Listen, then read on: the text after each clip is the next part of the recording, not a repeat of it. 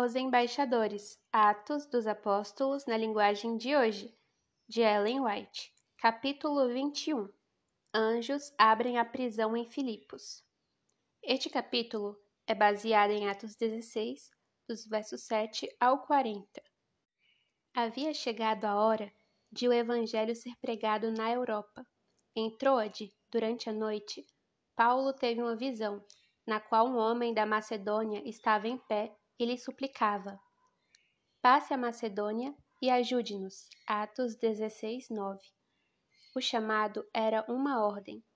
Lucas, que acompanhou Paulo, Silas e Timóteo à Europa, disse: Depois que Paulo teve essa visão, preparamo-nos imediatamente para partir para Macedônia, concluindo que Deus nos tinha chamado para lhes pregar o Evangelho. Verso 10. Dali Partimos para Filipos. Lucas continuou. No sábado, saímos da cidade e fomos para a beira do rio, onde esperávamos encontrar um lugar de oração. Sentamos e começamos a conversar com as mulheres que haviam se reunido ali. Uma das que ouviam era uma mulher temente a Deus chamada Lídia, vendedora de tecido de púrpura da cidade de Tiatira. O Senhor abriu seu coração para atender à mensagem de Paulo versos 11 ao 14. Lídia e sua família receberam a verdade com alegria e foram batizados.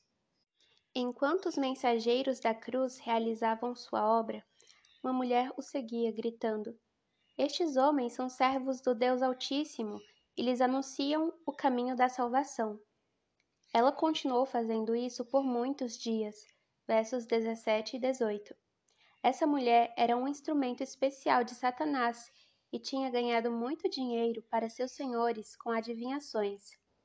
Satanás sabia que seu reino estava sendo invadido e esperava misturar seus enganos com as verdades ensinadas por aqueles que estavam espalhando o Evangelho. As palavras de recomendação dessa mulher eram um prejuízo para a causa da verdade, dando uma má reputação ao Evangelho, pois levavam muitos a acreditar que os apóstolos eram dominados pelo mesmo espírito que essa mensageira de Satanás. Os apóstolos aguentaram isso por um bom tempo. Então Paulo ordenou ao espírito maligno que deixasse a mulher. O silêncio imediato dela demonstrou que o demônio reconhecia os apóstolos como servos de Deus. Libertada do espírito maligno e restaurada à sã consciência, a mulher preferiu seguir a Cristo o que deixou seus mestres perplexos. Toda esperança de ganhar dinheiro com as adivinhações daquela mulher havia desaparecido. A renda deles logo esgotaria completamente se fosse permitido que os apóstolos continuassem ali. Muitas outras pessoas na cidade estavam interessadas em ganhar dinheiro por meio dos truques de Satanás. E essas pessoas levaram servos de Deus para o tribunal com a seguinte acusação: estes homens são judeus e estão perturbando a nossa cidade, propagando costumes que a nós, romanos, não é permitido aceitar nem praticar. Atos 16, 20 e 21. Multidão fora de si. Um espírito de tumulto dominou a multidão e as autoridades ordenaram que os apóstolos fossem chicoteados. Depois de serem severamente açoitados, foram lançados na prisão. O carcereiro recebeu instrução para vigiá-los com cuidado. Tendo recebido tais ordens, ele os lançou no cárcere interior e lhes prendeu os pés no tronco. Atos 16, 23 e 24. Os apóstolos sofreram torturas extremas, mas não se queixaram. Em vez disso, na escuridão do calabouço, eles encorajaram um ao outro e cantaram louvores a Deus. Um amor profundo pelo Redentor animou-lhes o coração. Paulo pensou na perseguição que havia causado aos discípulos de Cristo e se alegrou de que seu coração tivesse sido aberto ao poder das verdades maravilhosas que ele antes havia desprezado. Os outros prisioneiros ficaram espantados ao ouvir o som da oração e dos cânticos que saía do interior da prisão. Geralmente, eles ouviam gritos, gemidos e xingamentos, mas nunca palavras de oração e louvor daquela cela sombria. Os guardas e prisioneiros ficaram admirados. Quem eram aqueles homens que se alegravam enquanto suportavam frio, fome e tortura? No caminho para suas casas, os funcionários da corte souberam de mais detalhes sobre os homens a quem tinham condenado à surra e à prisão. Eles viram a mulher que tinha sido libertada da influência de Satanás e foram tocados pela mudança em seu rosto e comportamento. Agora ela estava calma e tranquila. Eles se arrependeram do que haviam feito e decidiram que, pela manhã, ordenariam que os apóstolos fossem libertados e escoltados da cidade em segredo, fora do perigo da multidão. Embora esses homens tivessem sido criminosamente negligentes em suas sérias responsabilidades, Deus não havia se esquecido de seus servos, que estavam sofrendo por causa de Cristo. Ele enviou anjos à prisão, e a terra tremeu com os passos deles. Eles abriram as portas pesadamente trancadas da prisão as correntes e algemas se soltaram dos prisioneiros e uma luz brilhante inundou o lugar. O guarda da cadeia tinha ouvido as orações e canções dos apóstolos aprisionados.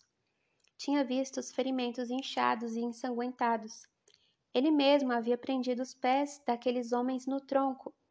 Ele esperava ouvir gemidos intensos e maldições, mas, em vez disso, ouviu canções de alegria com esses sons em seus ouvidos, o carcereiro tinha adormecido. Ele foi acordado pelo terremoto e pelo tremor das paredes da prisão. Perplexo, viu que todas as portas da prisão estavam abertas. Então ficou com muito medo de que os prisioneiros tivessem escapado. Paulo e Silas haviam sido confiados aos cuidados dele na noite anterior e ele tinha certeza de que sua aparente infidelidade resultaria na pena de morte. Era melhor morrer pelas próprias mãos do que se submeter a uma execução vergonhosa. Ele estava prestes a se matar quando ouviu a voz de Paulo.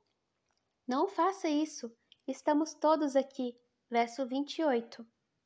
Cada prisioneiro estava em seu lugar, restringidos pelo poder de Deus. Os apóstolos não tinham ficado ofendidos pela maneira severa com que o carcereiro os havia tratado. Cheios do amor do Salvador, não tinham espaço para o ódio. A conversão do carcereiro. O carcereiro pediu que acendessem as luzes e correu para dentro do calabouço. Que tipo de homens eram esses que pagavam a crueldade com bondade? Ajoelhando-se diante dos apóstolos, ele pediu perdão. Então, ao trazer Paulo e Silas para o pátio aberto, ele perguntou: Senhores, que devo fazer para ser salvo? Atos 16:30. Todo o resto parecia insignificante comparado ao seu desejo de ter a paz e alegria que os apóstolos demonstraram ter diante dos maus tratos. Ele viu a luz do céu no rosto deles e com uma força renovada as palavras da mulher vieram à sua mente. Estes homens são servos do Deus Altíssimo. Eles anunciam o caminho da salvação. Verso 17. Ele pediu aos discípulos que lhe mostrassem o caminho da vida. Creia no Senhor Jesus e serão salvos, você e os de sua casa. Verso 31. Responderam os apóstolos. E pregaram a palavra de Deus a ele e a todos os de sua casa verso 32. O guarda então lavou os ferimentos dos apóstolos, e eles o batizaram com toda a sua família. A mente dos prisioneiros foi aberta para ouvir os apóstolos. O Deus a quem aqueles homens serviam os havia libertado miraculosamente de seu cativeiro. As autoridades se desculpam. O terremoto havia aterrorizado os cidadãos de Filipos. Quando pela manhã os oficiais da prisão contaram aos oficiais da corte o que tinha acontecido durante a noite. Estes enviaram sargentos para libertar os apóstolos. Entretanto, Paulo declarou: Sendo nós cidadãos romanos, eles nos açoitaram publicamente, sem processo formal, e nos lançaram na prisão, e agora querem livrar-se de nós secretamente? Não, venham eles mesmos e nos libertem Atos 16, 37.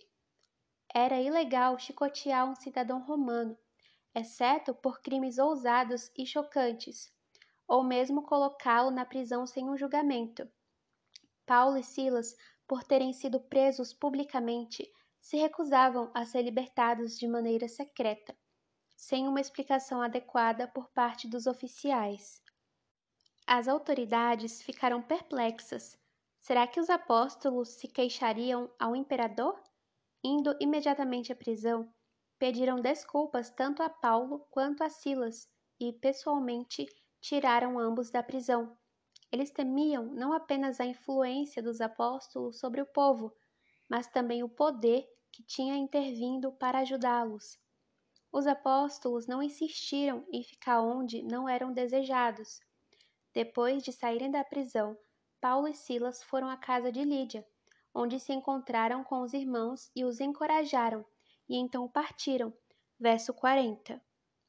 Paulo e Silas tinham sofrido oposição e perseguição em Filipos, mas a conversão do carcereiro e de sua família mais do que compensou a desgraça e o sofrimento que haviam suportado. A notícia da prisão injusta e da libertação milagrosa dos apóstolos ficou conhecida em toda aquela região, e a obra deles chamou a atenção de um grande número de pessoas que, de outra maneira, não teriam sido alcançadas. Influência duradoura. A obra de Paulo em Filipos resultou em uma igreja cujo número de membros aumentava regularmente. Sua disposição em sofrer por Cristo teve uma influência duradoura sobre os conversos. Eles se entregaram à causa de seu redentor com devoção e de todo o coração. Eram tão firmes na fé que Paulo escreveu: Agradeço a meu Deus toda vez que me lembro de vocês. Em todas as minhas orações em favor de vocês, Sempre oro com alegria por causa da cooperação que vocês têm dado ao Evangelho, desde o primeiro dia até agora. Filipenses 1, 3 ao 5. Uma luta terrível ocorre entre forças do bem e do mal. Paulo disse: Pois a nossa luta não é contra seres humanos, mas contra os poderes e autoridades, contra os dominadores deste mundo de trevas. Efésios 6, 12. Até o fim dos tempos haverá conflito entre a Igreja e aqueles que estão sob o controle dos anjos maus.